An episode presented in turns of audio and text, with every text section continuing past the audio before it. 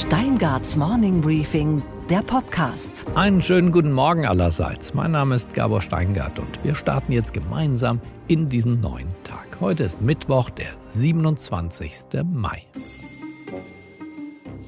Ich bin überzeugt, demokratisches, an Ausgleich, Rechtsstaatlichkeit und Frieden ausgerichtetes Regieren ist in seiner Substanz allen anderen Formen weit überlegen. Und haben Sie diesen Mann erkannt? Macht nichts. Das war Rolf Mützenich, der Mann, der nichts Falsches und dafür immer das Richtige sagt. Meine Damen und Herren, ein solider Haushalt ist die Voraussetzung für gerechtes Regieren. Er muss zugleich Antworten auf die Herausforderungen unserer Zeit geben. Ein guter Haushalt baut Wege in die Zukunft und ist nicht die Summe einzelner Projekte. Im Hauptberuf ist Rolf Mützenich Fraktionschef der SPD und er könnte, wenn es nach den beiden Vorsitzenden der SPD ginge, der nächste Kanzlerkandidat der Partei sein. Das hat keine wirkliche Logik, außer vielleicht der, ein Kandidat Mützenich verdeckt die Tatsache, dass die beiden Vorsitzenden selbst nicht beim Wähler vorzeigbar sind und auch keinen Plan haben, wie das Bundeskanzleramt jemals wieder für die SPD zurückerobert werden könnte. Mützenich ist also ein Pappkamerad, den die beiden gern vor sich aufbauen würden, damit die krachende Niederlage bei der kommenden Bundestagswahl in sein Kontor schlägt und nicht in das ihre. Pappkameraden kann man eben anschließend einfach abräumen, deshalb sind sie ja so beliebt. Es gibt da im Übrigen noch einen anderen Mann, der hat ausweislich seiner Beliebtheitswerte und auch ausweislich seiner Arbeit als Minister deutlich höhere Chancen zu gewinnen naja, und Sozialdemokrat ist er auch noch. Ich bin seit 1975 Mitglied der Sozialdemokratischen Partei. Ich bin mit meinem 17. Lebensjahr eingetreten und deshalb sage ich, so wie es der Sozialdemokratischen Partei heute geht, sollte es ihr nicht gehen. Das ist eine Angelegenheit, die mir persönlich nahe geht und ich will mich dafür einsetzen, dass es den Sozialdemokraten in Deutschland wieder besser geht, liebe Genossinnen und Genossen. Aber Olaf Scholz ist aus Sicht der beiden SPD-Vorsitzenden eben nicht der Richtige. Zu viel Erfahrung, zu beliebt, zu eigenständig, zu dies und zu das. In Wahrheit sucht die SPD-Spitze gar keinen Kanzler, sondern nur einen Zählkandidaten, damit die nächste Niederlage seine und nicht ihre ist. Sonst käme womöglich noch einer auf die Idee, dass die SPD die falsche Führung hat. Schon wieder. Da da di da da da da da da da da da ich mach mir die Welt wieder, wieder, wie sie mir gefällt. Ja, so ist es doch. Alles soll so bleiben, wie es ist. Alles ist wunderbar und gut. Unsere weiteren Themen heute. Deutschland erwacht aus der Corona-Starre. Eine Unternehmerin, sie stellt erfolgreich Rucksäcke und Outdoor-Bekleidung her und ein Unternehmer. Er betreibt Europas größten Freizeitpark. Und beide berichten über ihre Versuche, zur Normalität zurückzukehren. Im Moment können wir zum Beispiel nicht mit den Shows starten. Das heißt, wir können schon an allen Ecken und Enden auch etwas schlanker werden und können somit, sagen wir, betriebswirtschaftlich den Kopf aus der Schlinge bringen. Man schätzt das Umfeld, man, man organisiert sich in Kurzreisen, man sucht die kleine Flucht mal nach draußen und da glaube ich, dass das eigentlich unsere Branche ganz gut davon profitieren könnte. Sophie Schimanski, unsere Börsenreporterin, berichtet von mutigen Firmen, die in diesen unsicheren Zeiten planen, in den USA an die Börse zu gehen. Und wir reisen, und zwar reisen wir ins Weltall mit Elon Musk. Außerdem, wir dürfen uns freuen auf zwei neue Songs einer Band, die aus Schweden stammt und sich vor gut 40 Jahren aufgelöst hat. Die Stimmung in der deutschen Wirtschaft hält sich allmählich auf. Das ergab das jüngste Konjunkturbarometer des IFO-Instituts aus München. Aber wie sieht diese Aufhellung in der Praxis aus? Um das herauszufinden, rufen wir jetzt bei Roland Mack an.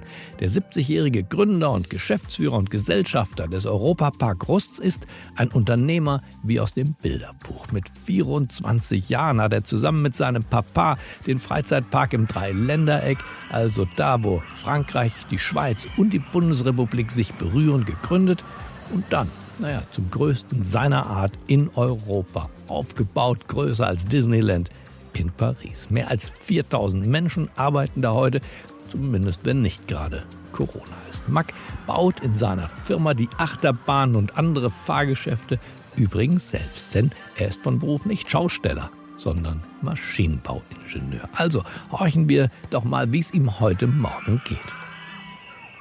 Einen schönen guten Morgen, Roland Mack. Guten Morgen, Herr Steingart. Herr Mack, Sie haben ja im vergangenen Jahr Ihren 70. Geburtstag gefeiert und wenn ich es recht erinnere, wollten Sie doch eigentlich Richtung Ruhestand verschwinden, oder? Ich weiß es gar nicht so wirklich, wenn Sie mich so fragen. Nach außen habe ich das immer wieder mal gesagt, aber nach innen leben ist dann doch nochmal was anderes, vor allem wenn dann so raue Winde aufkommen wie in den letzten zwei Jahren. Mit dem Brand heute vor zwei Jahren hat es ja diesen Großbrand gegeben bei uns und ja. äh, Jetzt haben wir diese Situation, äh, da hat ja sich keiner vorstellen wollen, dass sowas überhaupt mal möglich sein kann. Das hat Sie als eingefleischten Familienunternehmer, wie ich Sie kenne, doch nochmal richtig reaktiviert und auf gar keinen Fall das Steuer jetzt aus der Hand zu geben, oder?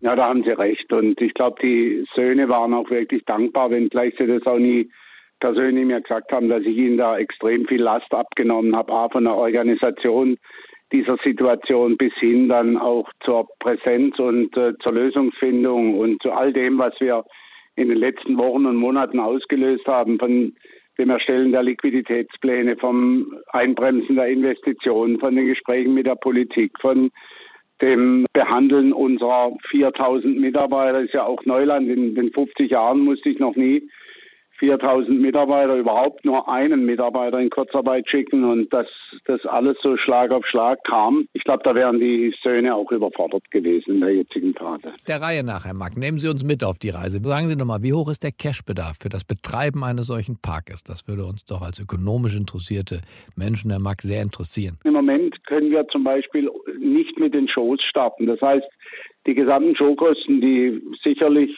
zwischen um die 50.000 Euro am Tag liegen. Wir können schon an allen Ecken und Enden auch etwas schlanker werden und können somit, sagen wir, betriebswirtschaftlich den Kopf aus der Schlinge bringen mit 10.000, 15.000 Besuchern. Tatsache war natürlich, dass wir, als der Park geschlossen war, ich jeder Glühbirne hinterhergerannt bin, äh, wir doch noch zwischen 10.000 und 15.000 Euro Stromkosten hat am, am Tag. Also das war schon ein beachtlicher Betrag. Und dann haben wir die Piratenfahrt, das ist eine unserer Großattraktionen, die damals verbrannt ist, noch äh, in der Fertigstellung gehabt. Also wir hatten täglich 300 Leute immer noch an Bord mit Fremdfirmen und äh, da ist der Bedarf natürlich schon enorm groß. Und Sie wollen aber am Freitag jetzt unverdrossen den Neustart wagen, aber mit deutlich reduzierten Besucherzahlen. Sie hatten bislang pro Tag 50 bis 60.000 und jetzt sind 10.000 das Maximum, das Sie sich vorgenommen haben, aufgrund der neuen Distanzregeln auch. Wie kann man, Herr Mack, einen Park dann rentabel überhaupt noch betreiben, wenn man von 60.000 auf 10.000 Besucher pro Tag runterfahren muss? Gut, 60.000 sind Spitzen, Herr Steingart. Was ich vielleicht an der Stelle auch sagen muss, um einfach auch die Verantwortung des Familienunternehmens mal rauszupointieren, dass wir uns selbst auf diese Besucherzahl beschränkt haben. Ich meine, es weiß ja keiner besser als wir selbst, wie man einen Park betreibt. Ich meine, da kann die Politiker gar nicht sagen, wir lassen 25 zu, äh, ohne zu wissen, was hier genau vor Ort abgeht. Haben wir gesagt, wir starten jetzt mal mit den ganzen Maßnahmen, die wir aufgestellt haben hoffen wir, dass wir das Social Distancing dann gut bewältigen. Und Aber ein bisschen äh, gespenstischer, Max, stelle ich mir das schon vor. Der Europapark ist ja sonst ein äh, Park, wo man als Familie, aber auch mit Freunden schon eng miteinander ist, sage ich mal, und in den Fahrgeschäften selber auch eng sitzt eigentlich. Und jetzt mit Gesichtsmasken und Social Distancing, so ganz dasselbe kann das nicht sein, oder? Ja, gut, da haben Sie schon recht, aber vieles passiert ja auch über das Auge, das Ohr und letztlich über die Schwerkraft. Und das hat erstmal nichts mit der Gesichtsmaske zu tun, wenn Sie äh, dem Kunden 4,5G in den Körper treiben über eine Kurve oder über ein Looping, mhm. äh, dann entsteht da nochmal ein ganz anderes Gefühl, was auch eine Gesichtsmaske nicht verhindern kann. Sie haben ja 4000 festangestellte Mitarbeiter ständig im Park. Was haben diese Mitarbeiter denn in der Zeit der Kurzarbeit eigentlich gemacht? War das Zeit fürs Ausruhen oder wurden dann neue Dinge eingeübt? Wie war die Stimmung auf diesem dann ja fast menschenleeren äh, riesigen Gelände? Die Stimmung war natürlich schon sehr gedrückt. Ich meine, viele Mitarbeiter konnten gar nicht in den Park kommen, weil sie natürlich in Kurzarbeit waren. Andere wiederum hatten das Glück, dass wir sie gebraucht haben, weil wir ja die Piratenfahrt und natürlich das funktionale Geschäft, sprich äh, Stornierungen, äh, Neubuchungen und vieles mehr, organisieren mussten und äh, meine Marketing- und digitalen Leute waren unterwegs, um die App zu entwickeln, um neue Ideen vorzubereiten. Also da war schon auch noch die Aufbruchstimmung zu spüren. Bei dem, insofern ist ganz gut, wenn man auch ein junges Team um sich herum hat, die einfach die Zukunft vor sich sehen und sagen, das kann es doch nicht sein. Also die Welt ist nicht zu Ende. Wir gucken nach vorne und das hat mich auch ein bisschen aufgemuntert. Gerade mein ältester Sohn hat sich nicht so sehr von der Krise beeinflussen lassen, sondern hat gesagt, Sixte, jetzt kannst du froh sein, dass ich zwei neue Startups gegründet habe und wir sind voll am Arbeiten und voll unterwegs und du warst immer so skeptisch, wenn wir da was Neues machen wollten. Hat er recht behalten. Herr Mack, dann freue ich mich umso mehr, dass ich im Oktober wieder bei Ihnen bin und bedanke mich für das Gespräch. Das ist aber schön, Herr. Herzliche Grüße nach Berlin. Sie sind, glaube ich, auf dem Schiff unterwegs. So ist das, genau. Das ist aber toll. Auch eine Art Freizeitpark, nur wir nennen das Journalismus. Schön. vielen, vielen Dank, Herr Steingart. Und ich freue mich auf ein Wiedersehen. Herzliche Grüße nach Berlin. Um uns wirklich ein ganzheitliches Bild zu verschaffen, wie es den deutschen Firmen und insbesondere ja den familiengeführten Unternehmen geht, rufen wir jetzt eine zweite Stimme auf den Plan. Und zwar die ebenfalls sehr, sehr erfolgreiche Unternehmerin Antje von Debitz. Sie ist Geschäftsführerin und Gesellschafterin des Bergsport-Ausstatters VD. Das Unternehmen mit rund 500 Mitarbeitern produziert Rucksäcke, Taschen, Sportschuhe und steht insbesondere für seine ökologisch sehr nachhaltigen Produkte. Die Firma produziert hier in Deutschland, aber auch in China und in Taiwan und insofern ist das schon eine sehr spannende Frage, wie, liebe Frau von Davids, sind Sie durch diese Krise gekommen? Wir haben schon von Anfang an in Szenarios gedacht und sind davon ausgegangen, dass unser Geschäft ab Juni wieder anziehen wird und haben dann beschlossen, wenn wir von diesem Szenario ausgehen, dass wir gar nicht ganz runterfahren, sondern dass wir nur etwa 30 Prozent in Kurzarbeit gehen und Marketing und Vertrieb weiterlaufen lassen, um einfach gut gerüstet zu sein für nach der Krise. Die Geschäfte laufen zögerlich an. Also alles, was stationär ist, mit Mundschutz und Mindestabstand in den Geschäften, ist, ist es erstmal schwierig. Dabei ist ein Unterschied vom Sortiment. Je mehr Bike-lastig die Sortiment sind, also Fahrrad, äh, Ausrüstung, Taschen, desto besser läuft's. Also Bike, Bike-Ausrüstung wird wie wild gesucht momentan. Not macht ja bekanntermaßen erfinderisch, Frau von Dewitz. Insofern würde mich interessieren, wo und wie waren Sie als Unternehmerin in den letzten Monaten kreativ unterwegs? Also ich würde eher sagen als Unternehmen. Was ich total toll finde, ist, also wir sind ja von einem Tag auf den anderen, wie glaube ich alle anderen Unternehmen auch, ins Homeoffice verschwunden. Wir hatten das vorher schon geübt, aber jetzt eben über 200 Leute von einem Tag auf den anderen im Homeoffice und dann ab da äh, habe ich so das Gefühl, dass wir im Thema Agilität und wir finden schnell neue Lösungen, gerade auch im Bereich Online, im Bereich, wie unterstützen wir jetzt den Fachhandel, was fällt uns da Tolles ein, um eben dann doch noch denen, die so Lieferservices aufrechterhalten haben, um denen uns zu unterstützen mit Tools auf unserer Internetseite oder mit, mit Live-Chats an den Endkunden auf unserer Internetseite. Also wir haben in den letzten Wochen unheimlich viele tolle Online-Tools geschafft.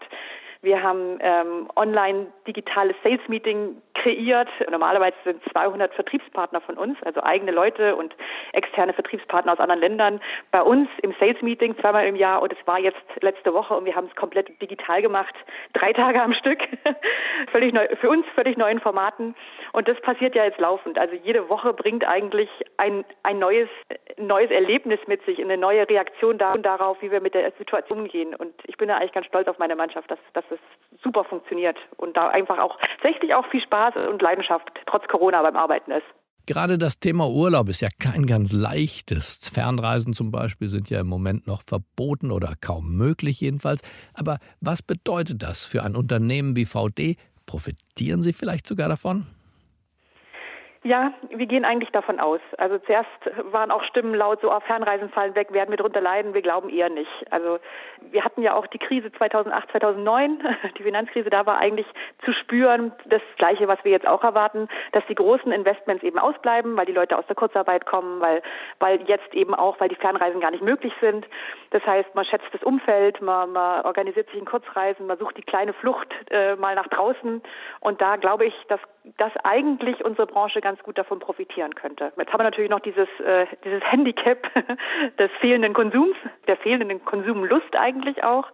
Also gerade stationär leidet schon einfach stark unter den, den Maßnahmen, die momentan noch aufgrund der Sicherheit und Hygiene aufliegen. Und ein letztes würde mich noch interessieren. Was erwarten Sie als Unternehmerin von der deutschen Politik?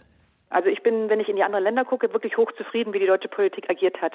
Also wir, wir sind ja auch europaweit tätig und ich sehe, dass in Ländern, wo ein kompletter Lockdown war, dass wir da einfach wirklich runtergefahren sind auf Null mit den Umsätzen. Während in Deutschland immer noch, also wir besser ja rausgekommen sind als erwartet, weil eben der Lockdown verglichen mit dem europäischen Umland überhaupt nicht so extrem war wie in anderen Ländern auch. Ich fühle mich sehr sicher und gut durch diese Krise geführt und schaue jetzt drauf, wie die Hygienemaßnahmen langsam gelockert werden, aber da, da, da kann ich gut mit. Was ich erwarten würde, dass die Konjunkturpakete, die jetzt geschnürt werden, dass sie ein bisschen langfristig gedacht sind, dass die darauf einzahlen auf eine lebenswerte Welt und nicht nur auf, was weiß ich, kurzfristig gedachte Abwrackprämien oder sowas und in Zukunftsthemen investieren. Und was war heute Nacht an der Wall Street los? Und damit schalten wir zu unserer Börsenreporterin, zu Sophie Schimanski nach New York. Einen wunderschönen guten Morgen, Sophie. Guten Morgen aus New York. Die amerikanisch-chinesischen Beziehungen, Sophie, sind ja ohnehin schon nicht die besten. Und jetzt auch noch das. Die USA wollen chinesischen Firmen, die an amerikanischen Börsen gelistet sind, den Stecker ziehen. Sophie, ist das wirklich wahr? Ja, das kann man so sagen. Der Senat hat einstimmig erstmal einen Gesetzesentwurf verabschiedet, der chinesische Unternehmen dazu zwingen könnte, sich von den US-Börsen delisten zu lassen in bestimmten Fällen.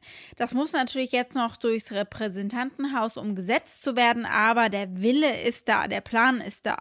Die Gesetzgebung würde den Handel mit Aktien eines Unternehmens verbieten, wenn seine Wirtschaftsprüfungen drei Jahre lang nicht vom Public Company Accounting Oversight Board inspiziert worden sind. Das ist der US-amerikanische Prüfungswächter. Außerdem müssen börsennotierte Unternehmen angeben, ob sie Eigentum einer ausländischen Regierung sind oder ob sie von dieser kontrolliert werden. Und damit haben sich die Spannungen zwischen den USA und China eben jetzt auf die Kapitalmärkte ausgeweitet. Ein bisschen Hintergrund. China weigert sich seit Jahren, die amerikanischen Aufsichtsbehörden, die Audits seiner Unternehmen einsehen zu lassen, überprüfen zu lassen. Und das ist hier Gesetz. Ausländische Unternehmen, die hier gelistet sind, müssen eben genau das zulassen. Das Ganze hat sich jetzt also wirklich schon seit Jahren festgefahren, aber es ist jetzt eben wieder ganz vorne auf der politischen Agenda. Denn es gibt eben diese Spannungen und äh, das eben in vielerlei Hinsicht. Und da guckt man eben jetzt nochmal genauer hin.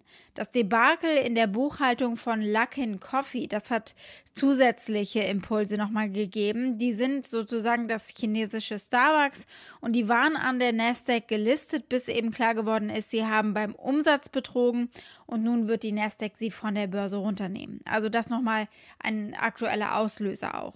Der IPO-Markt mit den Neuemissionen war ja quasi in den letzten Wochen ausgetrocknet, stillgelegt. Aber jetzt läuft es ja offenbar wieder langsam an. Sophie, sag uns doch bitte, wer geht denn in diesen unsicheren Zeiten an die Börse und erhofft sich von den Anlegern hier echtes Geld? Ja, es sind gar nicht so wenige. Laut dem Datenanbieter Refinitiv haben sechs Unternehmen in den vergangenen zwei Wochen alleine für IPOs eben Pläne gemacht und eingereicht. Und das sind deutlich mehr als im April. Auf der Liste stehen jetzt zum Beispiel der Online-Autohändler Vroom und der Fintech-Anbieter Shift for Payments. Und Banker sagen, dass bald auch andere größere Unternehmen dazukommen könnten. Dazu muss man jetzt sagen, sie haben natürlich auch Druck. Die letzten Monate waren finanziell ein Desaster. Die kommenden werden wahrscheinlich auch eins und viele Unternehmen haben staatliche Kredite eben schon aufgenommen und brauchen jetzt einfach noch das Kapital obendrauf, das sie mit einem Börsengang natürlich einsammeln würden. Also ist es nicht nur eine Frage des Wollens, sondern eben auch des Müssens. Für Anleger ist wichtig, wie groß sind diese IPOs, denn je größer, sie sind, desto liquider sind die Aktien und die Liquidität ist natürlich in einem volatilen Markt wie gerade das A und O. Und was, Gabor, geht eigentlich gar nicht? Das viele Gelächel damals Elon Musk vor 18 Jahren sein Raumfahrtunternehmen SpaceX gegründet hat. Und heute wird der Mann Geschichte schreiben. Denn die USA haben seit neun Jahren keine Astronauten mehr vom heimischen Boden aus zur internationalen Raumstation ISS geschickt. Für diese Mission war man zuletzt immer ein bisschen peinlich auf die russischen Kollegen und auf den Weltraumbahnhof in Baikonur angewiesen. Ein Stachel im Fleisch, der einst zur stolzen Raumfahrtnation Amerika. Der Countdown für die SpaceX-Rakete Crew Dragon startet also heute um 16.30 Uhr Ortszeit. Und zwar im Kennedy Space Center, auch Präsident Donald Trump wird vor Ort sein, um diesen ersten bemannten Raumflug eines privaten Unternehmers zu verfolgen. Elon Musk zeigt uns, Sterne sind dafür da, dass man nach ihnen greift. Okay, Gabor, und was hat dich heute Morgen wirklich überrascht? Dass ABBA, die schwedische Popgruppe, tatsächlich in diesem Jahr noch zwei Songs rausbringen möchte. Wahrscheinlich nach dem Sommer. Das hat Björn, der mit dem Bart, jetzt in einem Skype-Interview gesagt. Das Ganze ist deswegen ein bisschen ungewöhnlich, weil die Band sich lange getrennt hat und die Ehepaare auch. Sie sind jetzt keine Ehepaare mehr, sondern eher Geschäftspartner. Oh, that was so great. It was really lovely. You know, we came into the control room, the, the, the four of us, for the first time in, I don't know, 40 years. And we kind of looked at each other.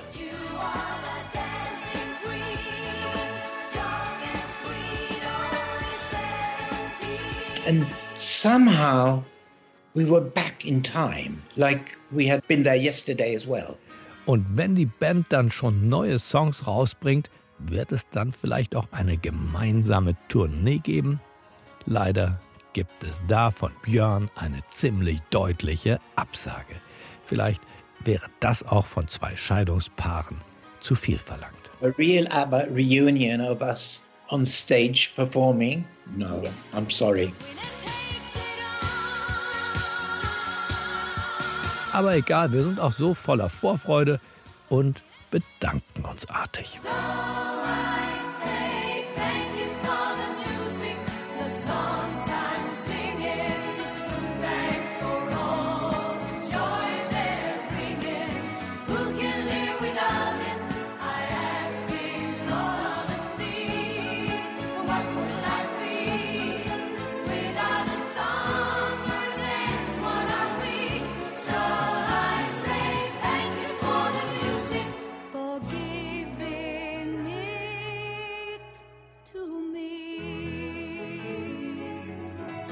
Ich wünsche Ihnen einen guten, einen beschwingten Start in diesen neuen Tag. Bleiben Sie mir gewogen. Es grüßt Sie auf das Herzlichste, Ihr Gabor Steingart. I'm nothing special. In fact, I'm a bit of a bore. If I tell a joke, you've probably heard it before. But I have a talent, a wonderful thing. Cause everyone listens sing. I'm so grateful and proud. All I want is to sing it out loud. So I.